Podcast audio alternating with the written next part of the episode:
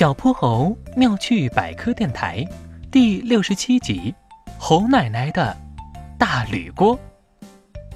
妈，这些用不上的东西都可以丢掉了，或者送人，这样你就可以腾出更多地方来放你的越剧唱片和播放机了，对不对？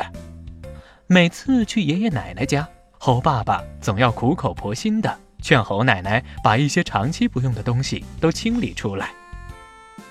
这些东西都还好好的呢，不一定什么时候还会用到的，都是好东西，丢了多可惜呀！喏，你看你小时候咱们家用的这口大铝锅，现在还都亮晶晶的呢。改天我们拿它煮玉米，很好用的。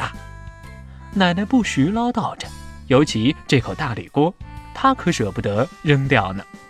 小泼猴这时也在旁边附和奶奶说：“对啊，对啊，这个大铝锅的年龄比我还大吧？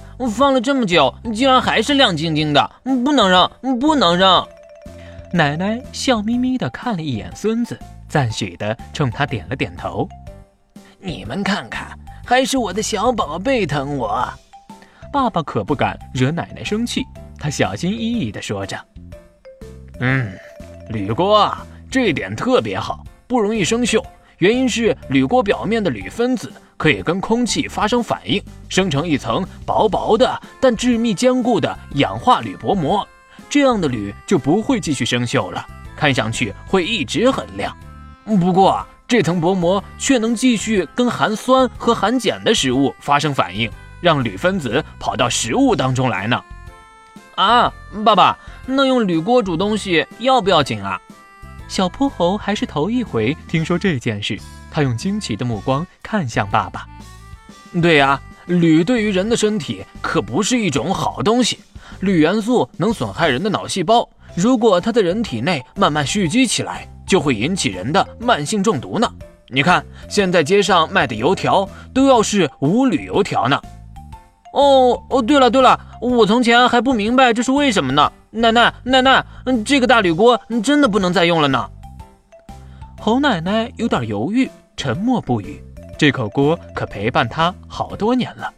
猴爷爷笑呵呵的过来安慰了猴奶奶一下。好了好了，老伴儿啊，咱们就听孩子们的吧。然后他对小泼猴说：“小猴子，那奶奶的这个大铝锅就交给你来处置了，好不好？”小泼猴听完，挠了挠头，仔细想了一会儿，突然有了个好主意。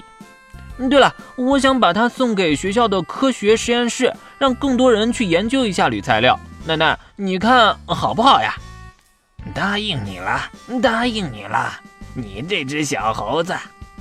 奶奶笑的眼睛都眯成了线，她抚摸着小泼猴的脑袋说道：“看着奶奶回心转意了，大家也都开心的笑了起来。”奶奶的大铝锅从此光荣退休，要去实验室发挥余热喽。小泼猴妙趣百科，一天一个小知识。如果你喜欢小泼猴，想和我成为好朋友，一定记得点击订阅哦。同时，非常欢迎大家在节目下方留言，把心中的大问题、小问题告诉小泼猴。